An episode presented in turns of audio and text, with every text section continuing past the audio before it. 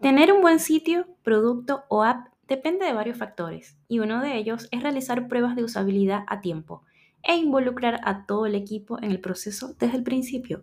Por eso desarrollé este curso de pruebas de usabilidad junto a Somos Edison, en el que aprenderás cómo preparar, moderar y ejecutar pruebas de usabilidad para identificar oportunidades de mejora en un producto digital y así asegurar una buena experiencia de usuario. Será un curso virtual de cuatro clases en vivos con un enfoque mucho más práctico e interactivos. Es para ti si trabajas como UX, UI, Product Designer o como un frontend developer desde hace seis meses o un año. O si trabajas también como freelance. Para reservar tu cupo, solo ve a la descripción de este episodio o a somosedison.com slash pruebas de usabilidad, comienzo de clases 6 de marzo.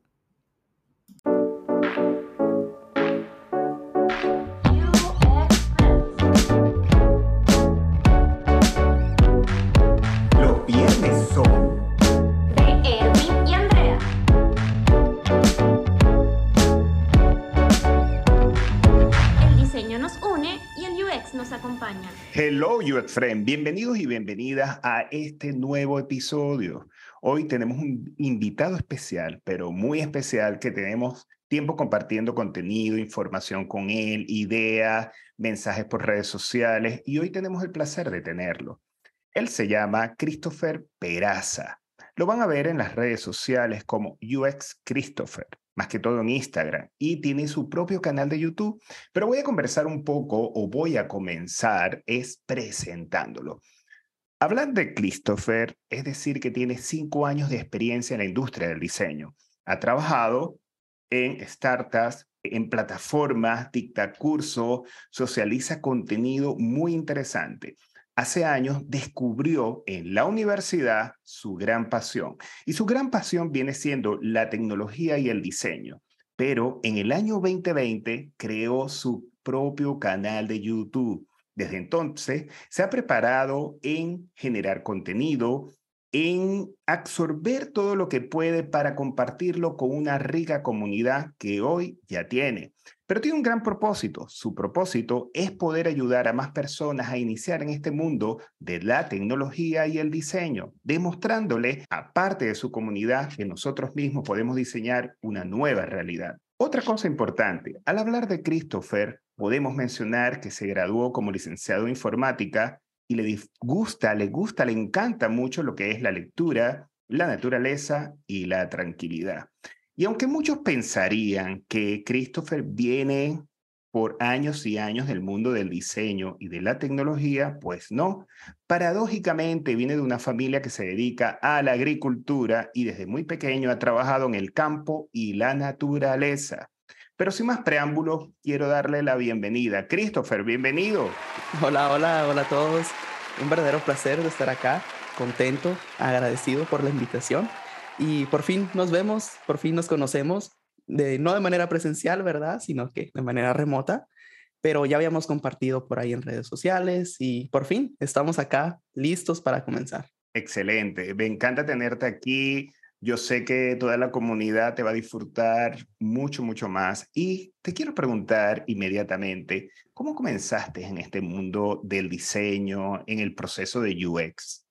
Es, es, interesante la respuesta debido a que en un inicio yo desconocía todo lo que tenía que ver con UX, con diseño. Eh, básicamente yo entré a la carrera de informática porque mi verdadero objetivo era ser frontend.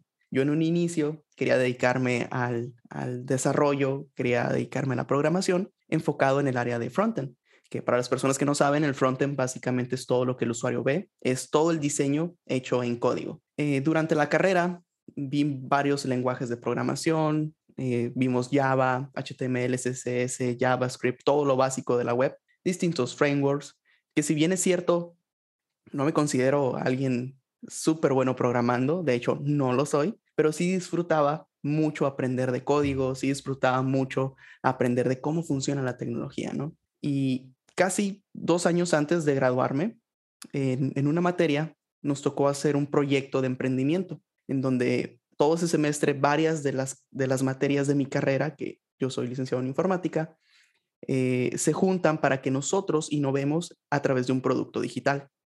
Justo ahí eh, teniendo ideas con mis compañeros, con mis amigos en, en clase, nace la idea de un proyecto de una aplicación móvil, una aplicación móvil para encontrar estacionamiento. Esa idea fue propuesta mía. En el equipo de mis compañeros, amigos y amigas, eh, teníamos varias ideas y al final quedó la mía, les gustó eh, más el, el, concepto, ¿no? Pero así como les gustó, ellos me, me, decían, tú tienes toda la idea o tienes la claridad de qué es lo que quieres crear, ¿no? En cuanto a producto final. Y sin saber nada de diseño, ¿eh? tan solo teníamos la idea para cumplir con la materia. Entonces mis compañeros y compañeras dijeron, tienes todo el apoyo de nuestro lado, te vamos a ayudar a hacer lo que tú quieras, pero tú ayúdanos a, traer este concepto. En realidad, ayúdanos a, hacerlo, ¿no? Nadie, para ser honesto, nadie teníamos idea de por dónde comenzar. Eh, mis profesores y profesoras, muy buenos, por cierto, eh, eran geniales en programación. Todo lo que tiene que ver de programación, súper, súper masters, pero no teníamos a alguien que nos enseñara qué es un mockup, qué es una interfaz, qué es el UI, en su momento no había muchas herramientas como hoy día, ¿no? Para diseñar, en su, caso Figma, ¿no?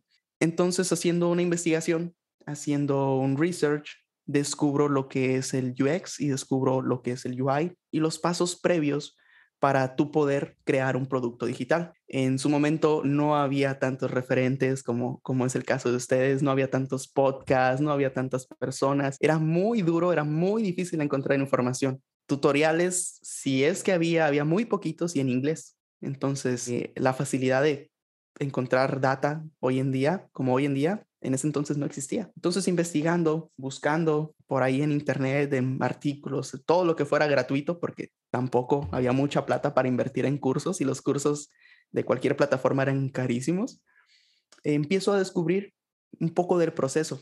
Empiezo a entender qué son los wireframes, qué hay que bocetar, de pronto hacíamos reuniones eh, con, mi equipo de la escuela y bocetábamos ¿no? en, lo que es en el, pintarrón o pizarrón y comenzábamos a definir los flujos sin siquiera yo saber qué era un flujo de usuarios, sin siquiera tuve la iniciativa de decirles, oye, pues a ver cómo funciona tal aplicación.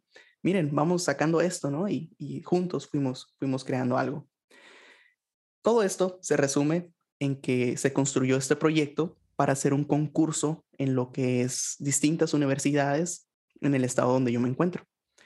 Resultó ser que sin yo ser experto de diseño ni tampoco mis, mis compañeros y equipo, les gustó mucho la idea, les gustó mucho el resultado y el producto final fue un prototipo hecho en Sketch, que para las personas que me conocen, que yo amo y adoro Figma el día de hoy, pues antes Figma no era tan bueno y yo inicié en Sketch. Entonces hice un prototipo junto con el equipo y ese prototipo lo presentamos en ese concurso y ganamos el primer lugar a nivel, pues, contra las, distintas universidades, ¿no? Que competimos. Entonces fue una experiencia muy, muy reveladora, muy bonita, porque entendí que tenía ciertas eh, habilidades para comunicar en diseño. Eh, si bien es cierto, como les digo, aunque me gusta aprender de programación y de código, no me considero bueno, pero en, este proceso de diseño de la aplicación que hice junto con el equipo, lo disfruté mucho, disfruté mucho exponer ideas, el bocetar, el crear el prototipo y luego haber ganado en ese concurso junto con ellos y todos súper felices, fue como que algo en mi interior movió y dijo, ah, caray, esto, esto es por ahí. Entonces, eh, les estoy hablando, esto fue en 2016, 2017 aproximadamente. Eh, uno o dos años antes de que yo saliera de la universidad. Entonces, esos fueron mis primeros pasos en lo que es UX UI. Wow, mira, eh, eh, todo ese camino que has tenido ha sido bastante interesante y te voy a hacer una pregunta. Fíjate que usualmente todo entra por los ojos. Sin ser, sin ser diseñador gráfico, ¿cómo tú seducías visualmente a los espectadores, a la comunidad. Me imagino que te tocó estudiar mucho, analizar mucho qué era color, qué era un UI, qué era la estructura, cómo venderlo. ¿Cómo hiciste para eso? ¿Cuáles fueron tus referentes? Si es que existió algún referente. Excelente. Sí, mira, son, son varias, varias cuestiones aquí. Y, y yo siempre digo a las personas, ¿no? Hay que identificar nuestras ventajas, ¿no? Nuestras fortalezas y habilidades. Todos y todas somos buenos en algo y identificar qué es ese algo es trabajo de, de uno mismo. En mi caso, a muy temprana edad, me di cuenta que una de las habilidades que tenía era la facilidad de palabra. Entonces, así bien, mis primeros diseños, como todos y todas las personas que vamos iniciando en UX y UI y que no sabemos nada de diseño gráfico, nos cuesta mucho hacer algo muy bonito o muy llamativo, como, como dicen por ahí, ¿no? Pero en mi caso, esa desventaja la fortalecía de exponer con la habilidad de ofrecer, con la habilidad de, mira, esto es mucho más sencillo que tal otra aplicación, por eso estamos solucionando. El valor real del producto era resolver la necesidad del usuario final. Y muchas veces eso es algo que, que tenemos en, desventaja, ¿no? Los, los UI, porque ponemos por encima el diseño visual que la usabilidad. Entonces siempre hay que buscar esa balanza. Obviamente si podemos hacer algo bonito y funcional, excelente. Pero a veces no tienen que ser tan bonitas las cosas y funciona bien. Entonces esa fue la fortaleza en, en su defecto de la aplicación que hicimos. Bueno, por eso hoy en día hay mucha gente que se va apoyando en corrientes o tendencias que hay como el minimalismo y responde a lo que tú estás comentando. Bonito, más que bonito, debería ser funcional, debería ser más atractivo para el usuario. Christopher, cuando ganaste ese premio con tu equipo, ¿a dónde te llevó la vida? ¿A qué cargo? ¿En qué cargo comenzaste? ¿Y en qué cargo estás hoy en día? Es, es bien bonita la historia porque, fíjate, cuando hicieron la ceremonia, pues no, no, la verdad teníamos fe, teníamos ganas como todos los participantes, pero me sentía muy cómodo, muy seguro de lo que hicimos, sin decir, ah, vamos a ganar, sino que me sentía satisfecho con el resultado y, la cara de los jueces, ¿no? Que, que nos evaluaron en este caso. Cuando nos anuncian, nos dan el premio, hace match aquí en mi, en mi cabeza todo esto del diseño. Previo a esto, un año antes, una empresa de tecnología de donde yo me encuentro, que para quien no sabe, yo vivo en México, en Baja California. Básicamente es el estado más al norte de todo México. Yo estoy pegado a la frontera, a lo que es San Diego, California. Entonces estoy a pocas horas de, San Diego para que más o menos se, se ubiquen. Entonces una empresa de acá de, Baja California, en una expoferia del empleo, así le llamaban en mi universidad, que básicamente son empresas que van a buscar pues talentos, eh, futuros eh, personas que quieran incorporarse a sus empresas. Entonces en esta feria, un año antes, fíjense, un año antes de este proyecto, va esta empresa llamada LKMX, que fue la primera empresa que me abrieron las puertas para, para comenzar. Ellos, lo que me llamó la atención, que yo ya estaba más o menos buscando estos temas de diseño, más o menos ubicaba, pero no, no sabía realmente. ¿Y estamos hablando de qué año? Aproximado. 2017, aprox. Bien. Aprox. 16, 17. todo esto es, básicamente esos dos años, 16, 17. Mm. Y esta empresa eh, va y comienza a repartir folletos. Y lo que me llamó la atención es que ellos tenían un área de UX, UI. Y yo dije, ah, yo sé, o sea, identificaba, todavía no comenzábamos al 100% nuestro proyecto, pero ya había buscado qué era esto, ya más o menos había encontrado en internet por dónde va. Y a diferencia de otras empresas, ellos eran los únicos que tenían esta área. Entonces ahí fue, fue algo bien chistoso. No sé si a ustedes les ha pasado alguna vez, pero en lo personal, cuando decreto algo y digo, yo quiero estar ahí, hago todo lo posible por, por obtenerlo, ¿no? Por, de, buena manera, me esfuerzo, estudio, eh, trabajo para, para poder lograrlo. Entonces, esta es una historia que no se, no se me olvida ni a mí, ni a mi familia, ni a mis amigos, porque yo dije, yo quiero trabajar ahí, quiero comenzar y una de mis metas personales era terminar mi carrera y tener trabajo justamente en esa empresa. Entonces yo dejé ese folleto que ellos me entregaron y como cosa perdida lo puse en, en mi cuarto, lo puse así en un, en un, espacio donde todos los días lo miraba. Y yo no lo puse mm. con, con la creencia de que, o porque iba a pasar algo, sino simplemente lo puse porque yo quería y me visualizaba, ¿no? Que yo quiero trabajar en una empresa así. Y si es posible, ahí. Curiosamente, pasa el tiempo, llega mi temporada de hacer prácticas profesionales y yo contacto a esta empresa la empresa no me responde, pero fue tanta mi, insistencia que ellos eh, me llaman y dicen, ah, pues vente a, una entrevista, ¿no? Para esto yo ya había eh, hecho mi primer proyecto en el concurso, ya habíamos ganado, este, pero todavía seguía estudiando, apenas ya, íbamos ya, ya tenías como un portafolio previo, por así Correcto. decirlo, como, como un recurso. Mira, y quiero Correcto. agregar una cosa, Christopher, así no dijeras que había también un poder de la visualización y yo le llamo hoy en día el poder del foco. Estabas enfocado hacia dónde querías ir.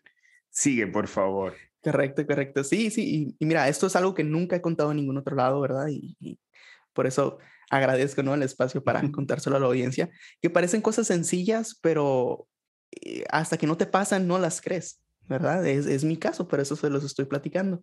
Yo llevaba un portafolio de frontend, ¿sí? Donde tenía código literalmente de eh, páginas web que había creado, sin frameworks, y no era código puro y duro, ¿no? CSS, HTML, JavaScript. Y llevaba un portafolio, en este caso del proyecto, aplicación que, que, que realicé. Porque yo me encargué de hacer los mockups, hacer el prototipo y todo. Y mi equipo obviamente me ayudó con feedback, con ideas y tal. Entonces yo ya sabía para ese entonces manejar Sketch y entendía código y programación y además sabía el proceso de diseño de una aplicación. Si bien es cierto, no a un nivel súper top, ni, ni, ni, mucho menos, ¿verdad? Pero entendía más o menos qué, qué era. Fue bien curioso mi entrevista porque era no una entrevista para trabajo, sino para solo practicar y que me validaran materias, porque así se maneja en mi universidad. Entonces, eh, entro en la entrevista, me comienza a entrevistar un programador y ya le enseño mi portafolio de GitHub, le enseño mis, mis este, landing page que hice en su momento, que no eran las mejores, tampoco estaban tan mal o feas, pero funcionaban, ¿no? Eran responsive, todo funcionaba como debía de ser. Y de pronto me hace unas preguntas y comenzó a ver que yo entiendo de diseño. Y, y cuando nota esto, me dice, oye, y, también sabes de, de, prototipos y esta área, ¿no? Que él no era su área, pero él conocía. Le digo, sí, de hecho, mira, también traigo aquí un prototipo. Inmediatamente dijo, permíteme, déjale, hablo a alguien. Y le llama al jefe de diseño de, de, de la empresa, al jefe de UX UI. Y entonces estaba un desarrollador y estaba un diseñador entrevistándome. Y yo les estaba enseñando mis dos portafolios, me hacían preguntas, les contestaba, pero yo de una manera muy natural porque yo no estaba pidiendo trabajo, yo estaba pidiendo prácticas. Entonces para mí por no, eso, no, por eso no, tenías tanto miedo. Tú dijiste, Correcto. voy a lanzarme a vivir esta experiencia. Correcto. Yo, yo iba muy tranquilo, yo iba pues, yo quiero trabajar con ustedes, ¿no? Pero, pero con esa tranquilidad. Y si me preguntaban algo y no sabía, lo más honesto, o sea, no lo sé. Mira, no lo sé, pero sé esto otro, ¿no? O sé que se relaciona con este otro tema, pero también pues lo puedo aprender, no pasa nada. Y vieron esa iniciativa, inmediatamente me dijeron, vente la otra semana. A partir de ahí, yo estudiaba por las mañanas y luego ya iba acá a la empresa a hacer mis prácticas profesionales. Inicialmente comencé como QA porque es el área que ellos tenían disponible, Luego, como tenía habilidades de diseño, me empezaron a involucrar en el proceso de diseño. Y nada más había pues muy pocos diseñadores. Era mi jefe, eh, otra compañera diseñadora y yo. Entonces yo como practicante solamente medio turno. Entonces comenzaron a ver mis habilidades, comenzaron a probarme, comenzaron a enseñarme también, que aprendí muchísimas cosas ahí con ellos, sobre todo de diseño, porque eh, mi compañera era, era, diseñadora gráfica, entonces yo le aprendí mucho de diseño. Mi jefe no, no era diseñador, pero también eh, aprendió de manera autodidacta. Entonces por eso él tenía mucho valor y, y, apreciaba mucho a las personas que fueran autodidactas. Como bien saben, pues yo estudié informática y el diseño fue de manera autodidacta. Entonces fue, fue dándome cada vez más tareas. De pronto llegó mi primer proyecto en donde yo lideré el proyecto. De pronto llegó mi otro segundo proyecto. De pronto ya tenía tres, cuatro proyectos al mismo tiempo corriendo en paralelo. Pero me dio mucho background, me dio mucha experiencia, sobre todo para trabajar con más personas y equipos de desarrollo, ¿no? Que mi gran valor agregado en la empresa, en mi rol, fue el saber cómo un programador y programadora necesitaba eh, tener los diseños, necesitaba hablar su lenguaje.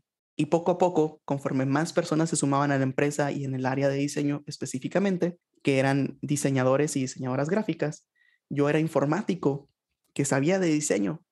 Entonces, cuando ellos tenían un problema de que no le entendían al programador o programadora que necesitaba, yo era como un puente y ya preguntaban, oye, ¿qué necesitas ¿no? al, equipo de desarrollo? Ah, pues necesito eh, que me definan los tamaños máximos de los contenedores y también los breakpoints y me definan esto. Y entonces de pronto, pues asusta, ¿no? Cuando eres nuevo o nueva, te empiezan a hablar un lenguaje que nunca habías visto. En el caso de mis compañeros y compañeras diseñadoras gráficas, que, muchas cosas eran nuevas o esos términos eran nuevos.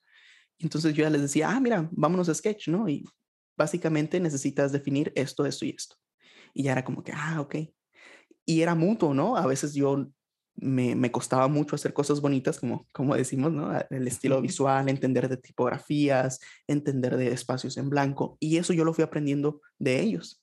Entonces, la experiencia en esa empresa fue muy bonita porque el aprendizaje era mutuo, ¿no? Todo, todos nos eh, echábamos la mano con el fin de seguir avanzando. Entonces, va por ahí mi, mi experiencia en, en esta empresa. Mira, pero qué arriesgado fuiste, te felicito porque te, te, lanzaste al vacío, como quien dice. Mira, Christopher, y en ese momento que estabas, no habían términos que te costaron, conceptos, porque fíjate que hay mucha gente que llega al mundo de la experiencia de usuario y el UX, y hay términos como, por ejemplo, tu mismo tu, tu, mismo cargo, el que has hecho, UX, UI, Webflow. Hay otras personas que hablan también de handoff, eh, hablan de desarrollo, front-end. Todos esos términos no te costaron mucho. Si pudieras definir algunos de los términos que más te costaron o socializarlos un poquito, sería interesante. Correcto. Sí, na nada más para terminar de, de sumar la, la, historia anterior. Okay. Este, se me olvidó comentarles que terminé mi periodo de prácticas y el mismo día que se acababa mi periodo, se acababa mi, mi periodo educativo, ¿no? Era mi último día ya de escuela. Entonces no fui a trabajar, digamos, al horario normal, fui un poquito más tarde a, esta empresa porque iba a ser mi evento como de, no era graduación per se, pero sí era como un último pase de lista, le llaman. Entonces, aquel, aquello que yo decreté un año antes, en donde dije que yo quiero trabajar ahí, ya estaba ahí como practicante.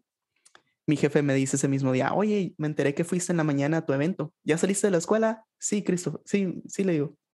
Oye, Christopher, ¿y, y entonces ya no vas a volver a la escuela? No, le digo, ya fue mi último día. Ah, ok. ¿Te interesa quedarte desde ya? Tiempo completo.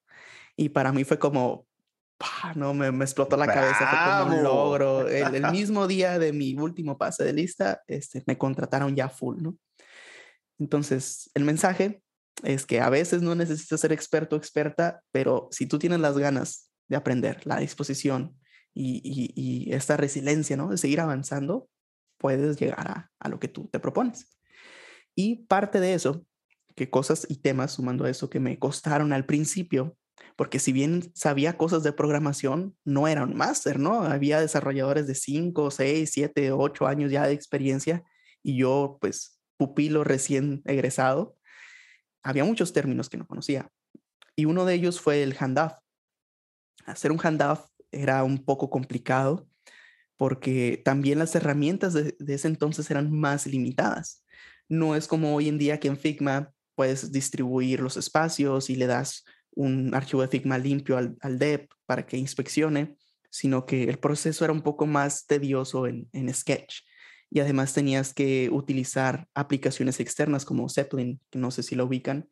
Habrá personas aquí en el podcast que, que seguramente que sí lo, lo hayan utilizado, que básicamente es un export del diseño y ya te deja todas las pantallas fácil de inspeccionar. Entonces, de momento, el, el, el proceso del handoff fue muy doloroso porque había muchas cosas que costaba hacer y que no podía entender y que tampoco podía hacer entender a, las otras áreas. Pero la gran ventaja es que todo se arregla, el sentarse a platicar, el sentarse a, a echarse la mano. Algo que yo aplaudo mucho de esa, de esa empresa, ¿verdad? Nunca me ha tocado mala experiencia en una empresa que he trabajado, al contrario, este, desconozco si, si alguien sí, pero si tú no sabías algo, se esforzaban porque aprendieras como si es que ellos lo sabían. Y si ninguno de los dos sabíamos, pues nos esforzábamos mutuamente para aprenderlo. Entonces, algo que yo siempre invito a las personas que nos dedicamos al diseño es que se junten con sus equipos de desarrollo, que pierdan el miedo a hablar, porque al final nuestro trabajo repercute directamente en el trabajo de ellos y viceversa. el trabajo de ellos es, necesitan nuestros artefactos de diseño.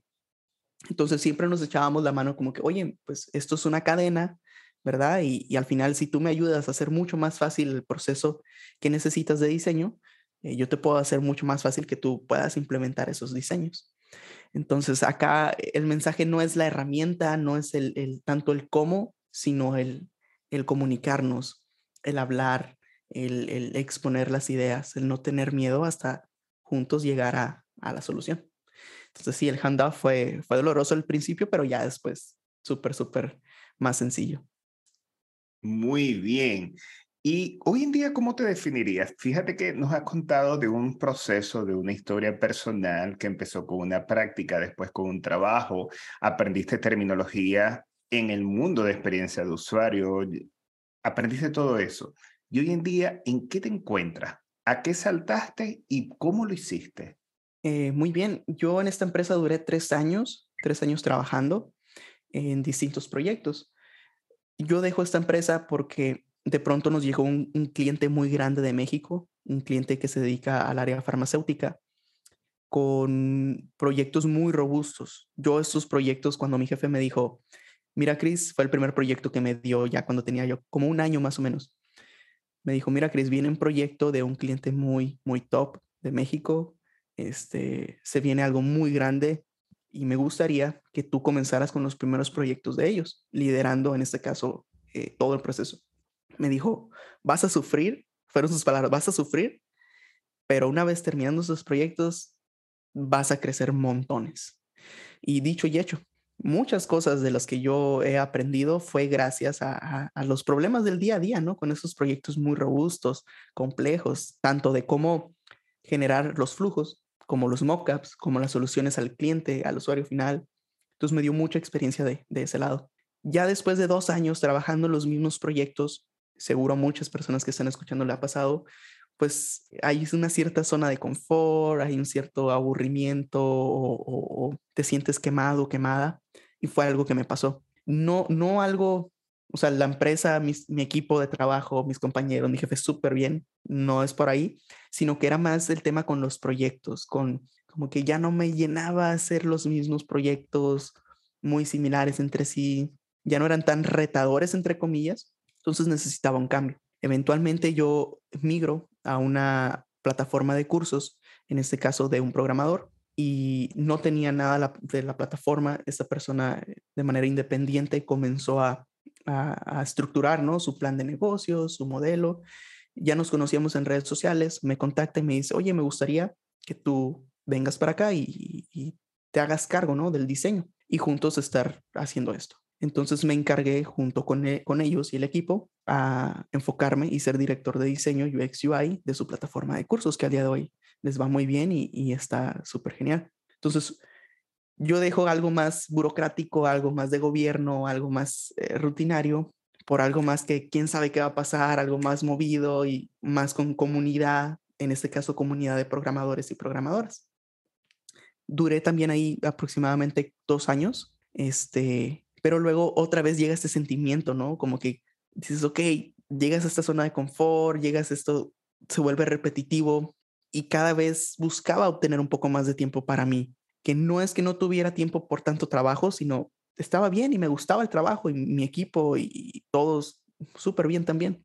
Pero de pronto ya yo quería hacer otras cosas porque en paralelo yo estaba en YouTube y ya les contaré cómo inicié en YouTube y cuándo inicié también.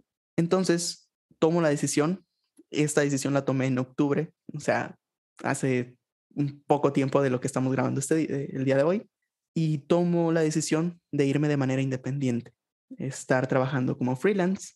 Y parte de esto ha sido dos cosas muy importantes que me ha permitido lograrlo. Número uno, YouTube y la creación de contenido. La mayoría de mis clientes llegan a través de YouTube porque ven mi trabajo, porque ven que que sé explicar y, esto yo no lo digo, o sea, ellos mismos me lo dicen cuando nos juntamos. Ellos te certifican, te certifican eso, tu propio correcto, cliente. Correcto, mis videos y las personas que, que han visto mis videos, que ya seguro ya me conocen, jamás yo te digo, así es como debes de hacer las cosas, o yo soy el que sabe más. No, no, no, mi video es, mira, eh, pues sé hacer esto y, y, este es mi proceso, ¿no? Y te lo enseño. Y mira, este es el resultado. Entonces, clientes han visto esos resultados y, y me dicen, oye, vi tal video donde rediseñaste esta cosa, donde generaste la solución de esto a otro y me gustó y yo quiero eso para mi proyecto. Entonces me contactan de una manera muy orgánica y, he hecho buenos negocios y, buenas amistades incluso eh, a través de YouTube. El otro punto importante, que para allá voy y ya es para cerrar, es saber Webflow. Si bien es cierto, como designers hay mucho trabajo y podemos diseñar pantallas, flujos, mockups, de todo, algo que te da mucho más valor en la industria es que sepas implementar tus propios diseños. Entonces, como les decía, al yo saber un poco de, de desarrollo web, de frontend y saber diseñar, aunque no me gustaba mucho el código, Webflow me ayudó a quitar todo lo del código y a través de una interfaz gráfica generar algo con el mismo o incluso más valor. Entonces, eh, para quien no conozca Webflow, imagínense como un Figma que te permite hacer páginas web reales. Entonces, al día de hoy ya tengo clientes y estoy negociando con, con personas para proyectos en donde no solo le diseño la página web en Figma, sino también se la implemento con Webflow y ya es un servicio completo. Entonces, eh, al día de hoy estoy como freelance, enfocado mucho en, diseño UX UI, pero también como, como implementador de diseños con Webflow y creador de contenido, ¿no? Que por eso estamos acá también. Vaya, ¿cómo haces para administrar todo tu tiempo, para saber de presupuestos, para estar al día y el tiempo para generar contenidos?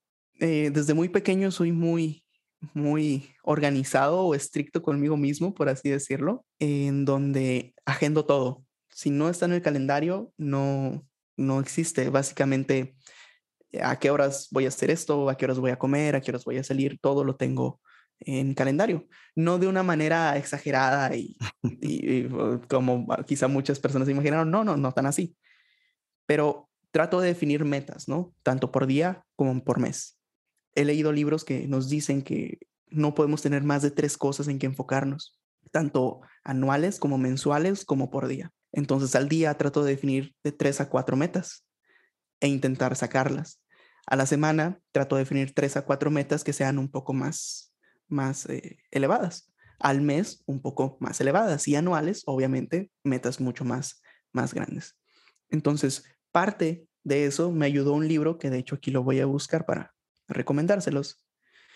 Eh, un libro que leí que se llama, denme un segundito, este libro nos habla sobre, sobre enfocarnos en las cosas que importan, se llama Make Time. Y básicamente son tips de designers que trabajaron en Google, que trabajaron en grandes empresas, y nos hablan cómo el enfocarnos en ciertas cosas nos permite tener mucho más valor en los resultados que tratar de abarcar todo, ¿no? Dicen por acá en México, es una expresión, que mucho abarca, poco aprieta. Entonces dice, eh, el que quiere eh, abarcar... sí, en mi país de origen también dice lo mismo. También, eh, correcto, correcto. Entonces, el que quiere hacer muchas cosas, al final, pues no termina nada o no le sale bien. Entonces, mi secreto es tener todo documentado, muy organizado, ser muy respetuosos con las horas de los demás también. Y, y yo espero también el mismo, el mismo resultado, ¿no? De las otras personas. A veces no siempre pasa, ni modo, ¿no? Hay cosas que uno no puede controlar, pero está bien, está bien. Y también, aparte de eso, trato de perdonarme a mí mismo. ¿Y, cuál es el mensaje? Cuando uno no puede resolver un problema o no puede cumplir su meta, sus tres puntos del día, eh, también perdonarte y decir, bueno, mañana lo puedo hacer, pasado lo puedo hacer, ¿no? Pocas veces me, me ocurre porque les digo, soy muy, muy estricto para avanzar, pero también se vale perdonarse uno mismo, entonces no me clavo mucho en eso.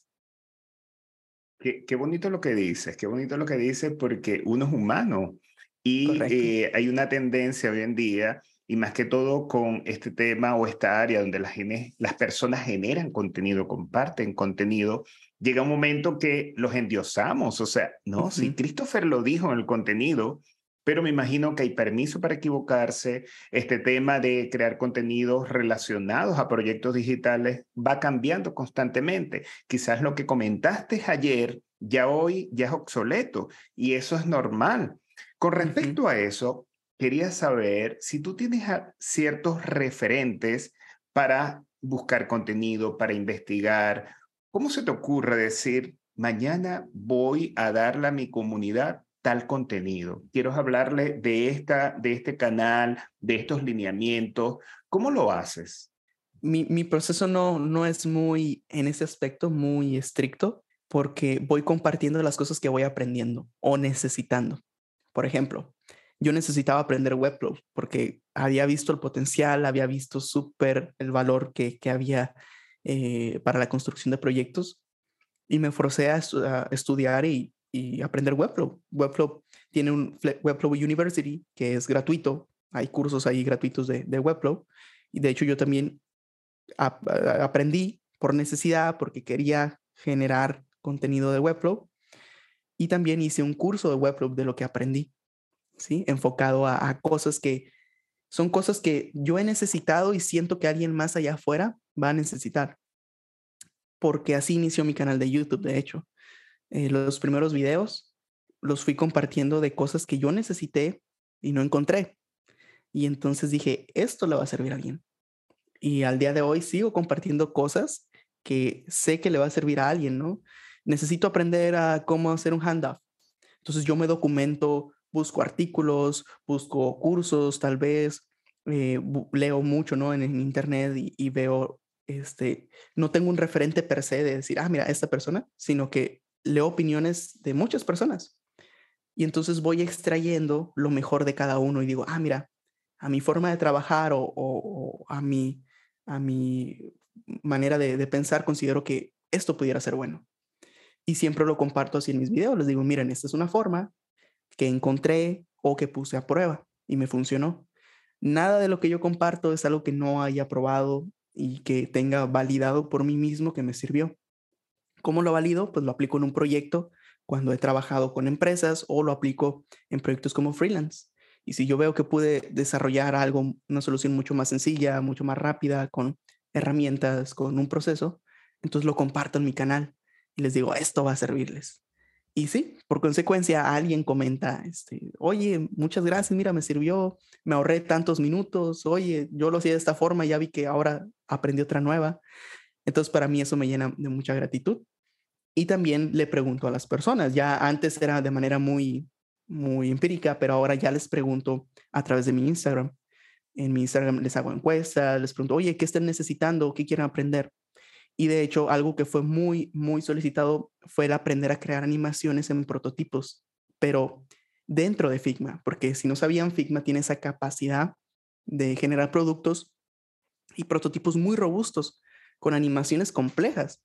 Pero llegar a ese nivel y hacer esas animaciones complejas es bien doloroso y es bien difícil. Entonces, ¿cuál fue mi proceso? Debido a que era algo muy solicitado y es algo que yo ya aplicaba en proyectos, eh, seguí documentándome más, haciendo experimentos hasta llegar a un punto donde, hey, les puedo enseñar esto. E hice un curso de animaciones avanzadas. Entonces, más o menos así es mi proceso. Son cosas que necesito yo aprender, son cosas que me han funcionado de manera personal, son temas que me llaman la atención. Ese también es un muy buen secreto, en investigar de algo que quieres aprender. Y también cosas que van necesitando la comunidad, ¿no? Al cliente lo que pidan, dicen por acá. Me encanta eso. Mira, como mencionaste Fitma, eh, te pregunto, la mayoría de tus prototipos, cuando tú te enfrentas al cliente o lo invitas a una sesión, tú le armas todo el prototipo en Fitma. Correcto. Y, y, después pasas al proceso, a la parte de programación, ¿cierto? Correcto. Después paso a Webflow. Ya. Para todas aquellas personas que nos están escuchando, ¿Qué recomendación le harías, por ejemplo, lo primero que hay que tener a la hora de crear un prototipo? Porque, y después quiero pasar otra vez a el tema de los contenidos, cómo desarrollas los contenidos. Pero, por ejemplo, cuando hacen un prototipo, ¿qué tips le, le dirías? Bueno, mira, eh, manejan un UI kit, un design system, eh, un wireframe, como tres tips importantes. Excelente, es una muy buena pregunta, ¿no? Porque a veces queremos hacer prototipos muy robustos y llegar a un nivel complejo de prototipado, incluyendo animación y tal, te puede llevar días y el tiempo es dinero. Y, imagínate que inviertan tres, cuatro días en un prototipo, lo validas y o con usuario final no funciona y no tienes lo esperado, o para el cliente ni siquiera le agrada lo que hiciste y ya perdiste cinco días de trabajo. Entonces yo utilizo, que aquí a muchas personas les da risa, pero utilizo la metodología risitos de oro. ¿Qué es esto? Recitos de Oro, cuando va a probar la sopa del, del osito pequeño, dice, ay, esa está muy chiquito y está muy fría, ¿no? Y cuando va a probar la sopa del oso papá está muy caliente y es un plato enorme. Pero el punto intermedio es esa sopa que está mediana, está tibia, está rica y no está ni mal ni bien, sino que funciona. Entonces, una vez, una vez dicho esto, esta metodología, lo que yo veo o evalúo son primero qué flujo queremos probar y por qué lo queremos probar, ¿no? Muchas veces, si estás en una empresa o estás con un cliente de manera freelance, eh, si tú dices que sí a todo, pues se hace, pero si estás de manera independiente, pues todo lo que se quiera hacer se, se cobra, ¿no? Y es tiempo.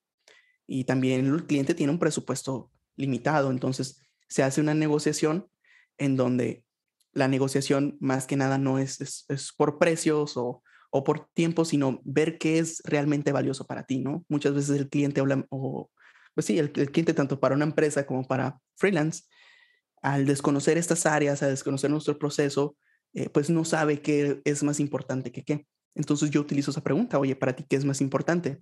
¿Que inicien sesión rápido o que compren, no? Por decir un ejemplo muy, muy genérico, que obviamente no es en, en la vida real, pero por decir algo, ¿no? Entonces ya una vez teniendo claro qué es importante para el cliente o qué es importante para el usuario final o qué resultados queremos obtener, se comienza a crear un prototipo. Y un prototipo tiene distintas eh, fidelidades. Puede ser eh, muy básico, puede ser intermedio o puede ser muy avanzado y muy apegado a lo que es eh, la experiencia final. Entonces, dependiendo de en qué etapa del proceso estamos, podemos hacer un prototipo de, de estas fidelidades. Si es un cliente que quiere un producto mínimo viable, y quiere validar a ver si su idea funciona, pues hacemos un prototipo muy genérico, ¿verdad? Hasta incluso con wireframes y vamos rebotando esas ideas con el cliente hasta entender el flujo y ver que funciona. Ahora, si ya esto se define, vamos al siguiente nivel y podemos hacer un wireframe digital, ¿no? Y vamos haciendo ya que las cosas de perdida el flujo digital vaya funcionando, le des clic y te lleva a las pantallas, vamos definiendo la información.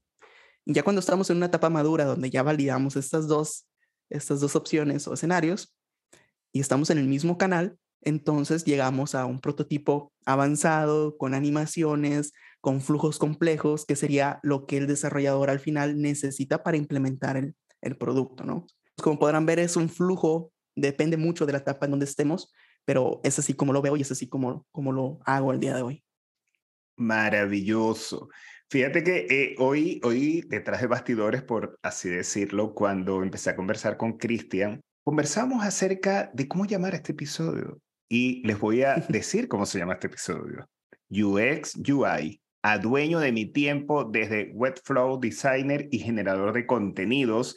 Y hablando de generador de contenido, quiere decir que todas estas vivencias que tú estás como viviendo, valga la redundancia, todos estos contenidos los lleva. Y aquí pido una pregunta también mm, eh, medio curiosa. ¿Te ha tocado en algún momento que el cliente no entiende algo que le estás explicando y tú le recomiendas tu canal de YouTube?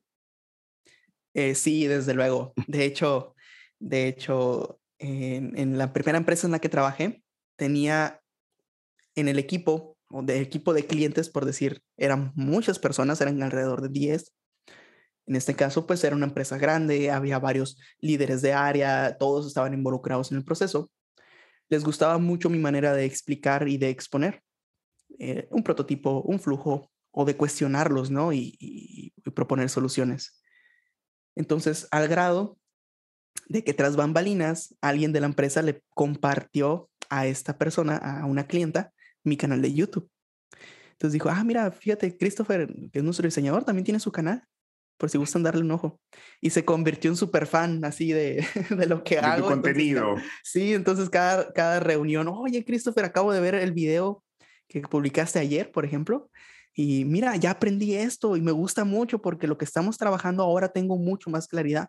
Entonces, ella encontró un valor agregado más allá de lo que diseñaba con el equipo o con la empresa, encontró un valor agregado en ver mi contenido porque ahí ella se estaba educando, estaba aprendiendo y, ya venía con más claridad acá.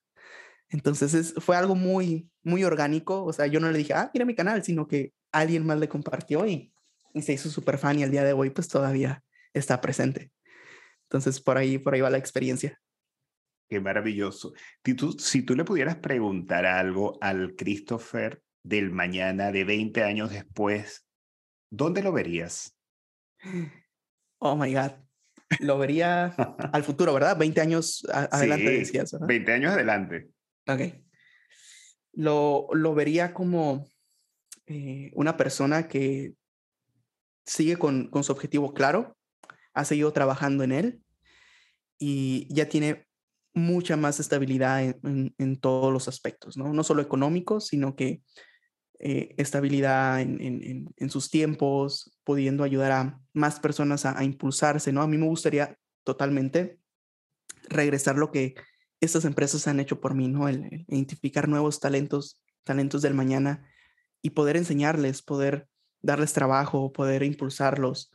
Eh, yo me veo así en un futuro y ojalá y que sí, voy a estar trabajando por ello. Y por eso es que, que comencé a, a, crear contenido, ¿no? Yo inicié en 2020 por la pandemia, nos mandan de la oficina a casa y de pronto tengo mucho tiempo libre, entre comillas. Y algo que no saben es que a mí me gusta mucho enseñar y yo ya lo hacía y en distintos temas, no nomás de diseño. A mí en la universidad me llevaban a, a carreras, distintas carreras, hablar de tecnología, hablar de qué hace informática. Yo tuve el apoyo de muchos profesores porque les gustaba mi manera de explicar y era una manera muy sencilla. Entonces de pronto iba, no sé, carreras de derecho o de contabilidad y les exponía temas de tecnología, cómo eh, el Big Data eh, funciona y cómo pudiera eh, ayudar ¿no? a sus carreras. Al final todo es información al día de hoy. Si tú sabes cómo funciona la tecnología, programación y tal, te da un valor añadido. Entonces yo iba como que a compartir esos temas y en la empresa que trabajaba también teníamos cursos internos y yo era el encargado de grabar esos cursos, cursos de programación, cursos de distintas áreas. Entonces yo me, encargaba de, de grabar las sesiones para que internamente de la empresa todos pudieran tener acceso a ellas. Un día le hago la propuesta a mi jefe de la empresa y le digo, oye, fíjate que me gustaría hacer un curso de Figma porque cada vez más áreas internas están involucrándose en Figma y necesitan hacer tarjetas de presentación, diseñar plantillas de algo. Y si bien es cierto, no diseñaban interfaces, sí necesitaban cómo saberse mover en Figma, ¿no? Entonces tuve la iniciativa de hacer un curso, pero le dije, no quiero hacer un curso o me gustaría no hacer un curso como los que hacemos actualmente. A mí me gustaría hacer con un formato más como para, para consumir, como si fuera YouTube, si fuera eh, más abierto porque antes grabábamos y nos mirábamos todos, ¿no? Y a mí no me gustaba, pero, pero como no eran mis cursos y, y, y tal, pues así les gustaba a ellos, pues bueno, le dije, ¿qué te parece si me, me, me da la oportunidad de grabar este curso de Figma y este, lo hago en formato así como estamos tú y yo viéndonos así, presentación y tal. Entonces, desde luego que sí, me aplaudieron la iniciativa y me dijeron, tú haz lo que tú quieras, tienes la herramienta, tienes el espacio, nada más defínelo y listo. Entonces, si ustedes se van a mi canal de YouTube del 2020, mis primeros videos se ven como en una oficina, porque pues son la oficina de la empresa, mm. con equipo bueno, pero lo que no saben es que tras bambalinas hay 10 personas a mi alrededor. Y entonces yo estoy grabando y hablándole a la cámara y a su vez estoy explicándole a estas 10 personas. Oh my God. Entonces, algo que, algo que les gustó mucho es que eso, esa forma de, de, explicar tan fácil que nadie tuvo conflictos, nadie, y, o sea, me aplaudieron esa, esa forma de, de, no sé cómo, cómo lo llamaron, eh, profesionalismo a la hora de explicar, porque no titubeé, no nada, ¿no? Sino muy claro, tenía yo muy redactado mi curso, lo preparé con anticipación. Entonces les gustó mucho. Y yo le dije a mi jefe, oye, este contenido me gustó cómo quedó, me gustaría hacer algo más con él. ¿Crees que sea posible que lo pudiera compartir o algo? Porque si, si internamente a ustedes les gustó y quieren más, eh, yo miraba esta iniciativa, ¿no? De que, oye, pues a lo mejor puede haber alguien allá afuera que, que le guste, ¿no? Y me dijo, no, adelante, esto es tuyo, tú úsalo como tú quieras, dale, ¿no? Entonces yo agradezco montones a, a, a, a mis jefes en esta empresa porque jamás me limitaron, ¿no? Y otras empresas quizá no es el caso, cada quien tiene historias distintas, pero a lo mejor otras empresas han dicho, no, esto es de nosotros. Te ponen freno, te ponen freno. Christopher, Exacto. ¿y, y, y uh -huh. no te dio en ningún momento miedo escénico, problema, que sentías que, hey, ¿es valioso o no lo que hago? ¿O siempre creíste en ti en ese momento? siempre he creído en mí mismo, porque si uno no cree en sí mismo, ya, ya vas perdiendo. Entonces, sí creía en, decir, ok, eh, quiero enseñar esto porque ya había enseñado otros temas y, como les digo, algo que, que, a mí me gusta es enseñar de todo.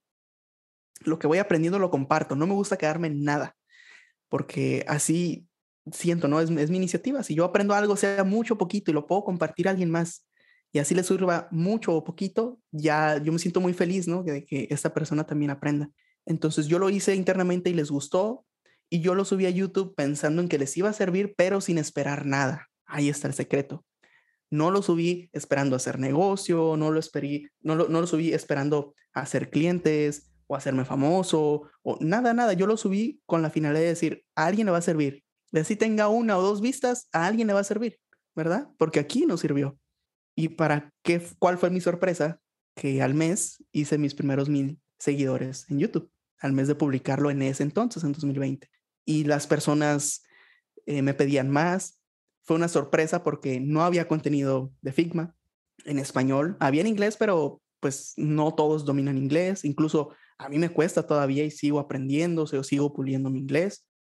Entonces, el, eh, fui de los primeros canales, y esto yo no lo digo, sino me lo han dicho las personas, fui de los primeros canales que compartían conceptos de Figma en español. Cuando todos nos fuimos a pandemia, cuando todos necesitaban trabajar de manera remoto, podían ir a YouTube y encontraban mis videos. Entonces fue, fue una, una cuestión de, de suerte, de ganas, de eh, todo se fue alineando a, llevarme a ese, a ese punto, ¿no? Como les, recuerdo, a mí me gusta enseñar.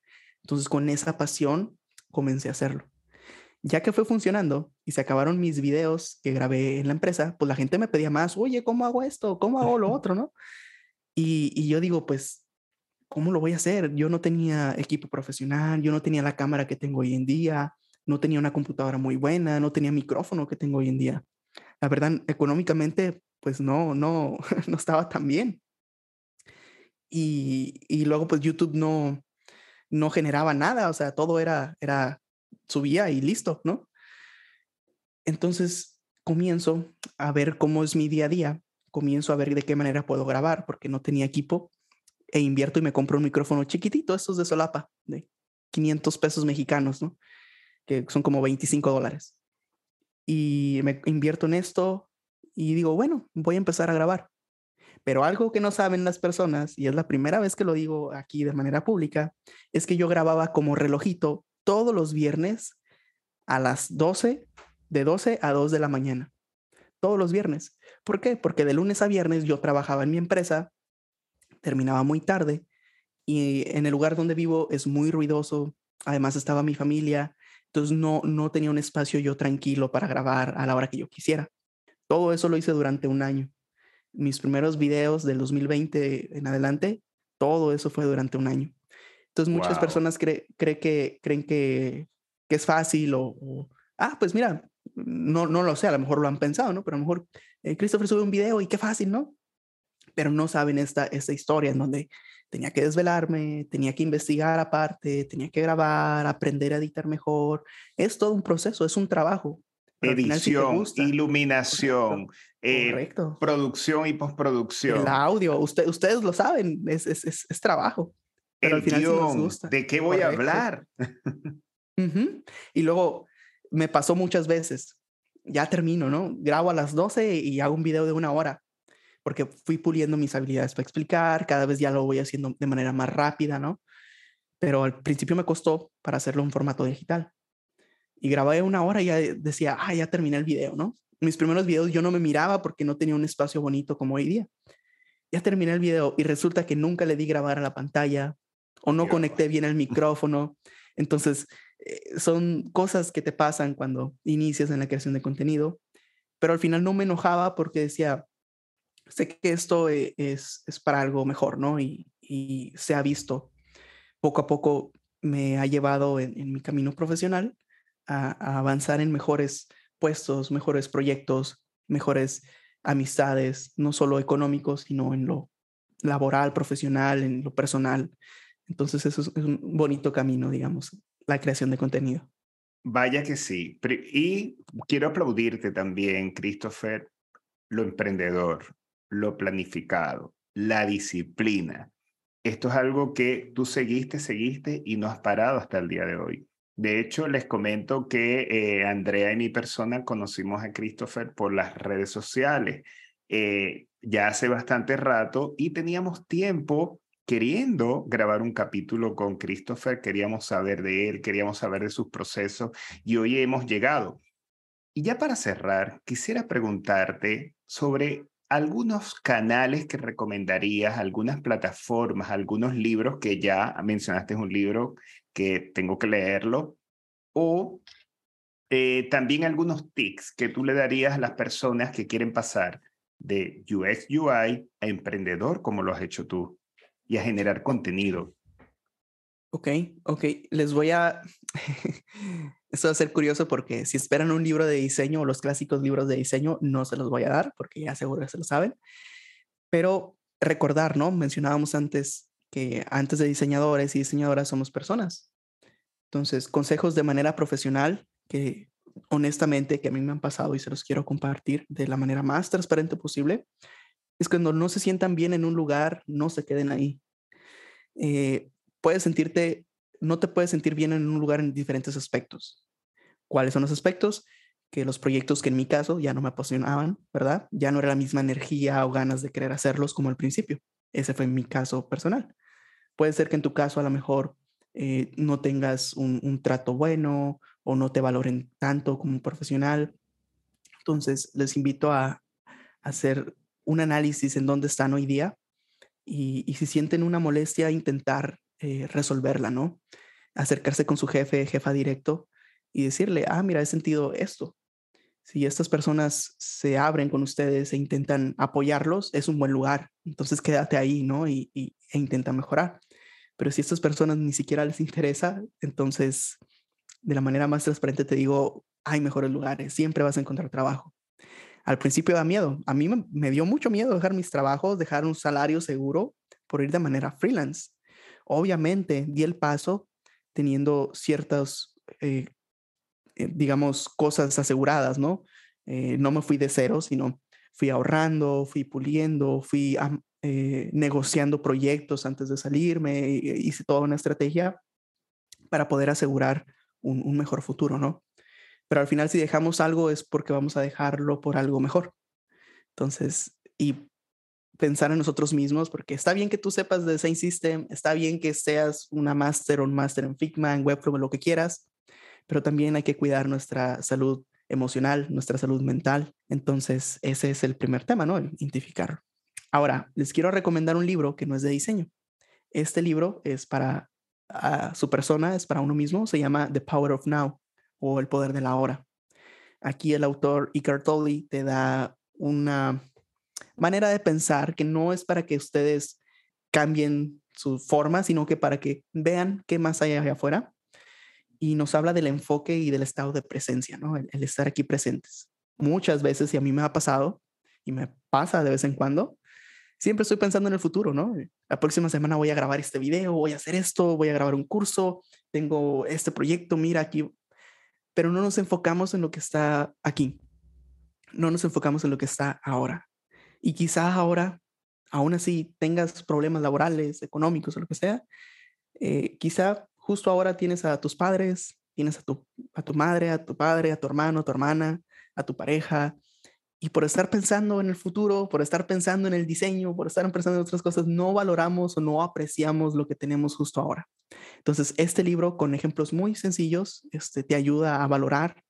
Y si tienes una computadora fea y quieres otra mucho más cara y sufres porque no puedes tener la cara, eh, te ayuda a decir, bueno, valoro lo que tengo justo ahora porque por lo que tengo ahora he ido avanzando y aprendiendo otras cosas, ¿no? Y el día de mañana vas a ver, te va a ir mejor, vas a ganar más dinero, vas a estar en un mejor trabajo. Entonces, hay que enfocarnos en el presente y poco a poco vamos a ir avanzando para algo mejor. Entonces, ese es el libro que tenía planeado compartirles el día de hoy. Eh, como ven, no es nada que ver con el diseño, es algo para de manera profesional y de corazón se los comparto para, ojalá y les ayude. Christopher, me encantan esas palabras de cierre. Me gusta mucho haber tenido esta posibilidad de entrevistarte y una de las cosas importantes que, que me voy con ese buen sabor es que el mundo de lo posible sí existe, pero ese mundo comienza dentro de nosotros. ¿Alguna red social donde podamos seguirte o varias redes sociales donde podamos saber más de ti, de tu contenido, de lo que haces y lo que dejas de hacer? claro que sí. Este, me encuentran en todos lados como arroba UX Christopher, en, en, todos lados, hasta la sopa, decimos acá. Este, estoy en Instagram, en YouTube, en TikTok, en Facebook y también me encuentran en, en mi página de cursos. Para quien no sabía, tengo unos cursos, cursos de UX, cursos de Webflow, algunos son gratuitos, algunos son de pago, ¿verdad? Dependiendo del tema. Este, pero invitarlos también. Me encuentran como www.uxchristopher.com. Como ven, todo es muy, muy sencillo, todo es el mismo nombre. Y en estos cursos son para las personas que no tienen claridad de cómo iniciar. Eh, les entiendo, yo no sabía por dónde, ahora comparto en estos cursos el por dónde puedes tener un poco de, de sentido, ¿no? Para estar en esta carrera. También tengo recientemente el curso de auto, perdón, el curso de animaciones avanzadas en Figma, que este lo acabo de lanzar, que aprendes a hacer cualquier animación que tú has visto en la web, la aprendes a hacer ahí en Figma. Y también en aplicaciones móviles, no solo es para diseño web, sino móvil. Y quería hacerles un regalo a toda la audiencia, en este caso de UX Friends, con el mismo código eh, quería regalarles un código de descuento con el mismo nombre, UX Friends, y van a encontrar una sorpresa en el curso de animaciones avanzadas para que lo puedan adquirir, para que se animen, para que aprendan a, cómo crear animaciones para las personas que lo necesitan y también pues conozcan un poquito más de mí, de, mi trabajo, ¿no? Ese curso lo he hecho con mucho cariño. Es el primer curso que ya hago con equipo súper profesional. Mucho, mucha investigación, mucho trabajo tiene de trasfondo. Entonces, espero les guste. Y con este gran regalo que nos hace, no solamente el episodio, sino este regalo del curso, nos despedimos y esperemos que tú que nos estás escuchando o que nos estás viendo o que nos estás leyendo en algún momento, en algún blog, es el momento, el poder de la hora, como comentó Christopher, aprovechemos. Así que bye bye, UX Friends. Nos vemos. Bye. El diseño de audio, mezcla y remasterización fue realizado por Ignacio Sánchez. Recuerda seguirnos en Spotify, Instagram, Facebook, Twitter y LinkedIn como UX Friend Podcast. Y si este episodio te gustó, queremos pedirte como UX Friends que nos califiques y dejes un review en Apple Podcast o compartas en tus redes etiquetándonos. Porque el diseño nos une y el UX nos acompaña.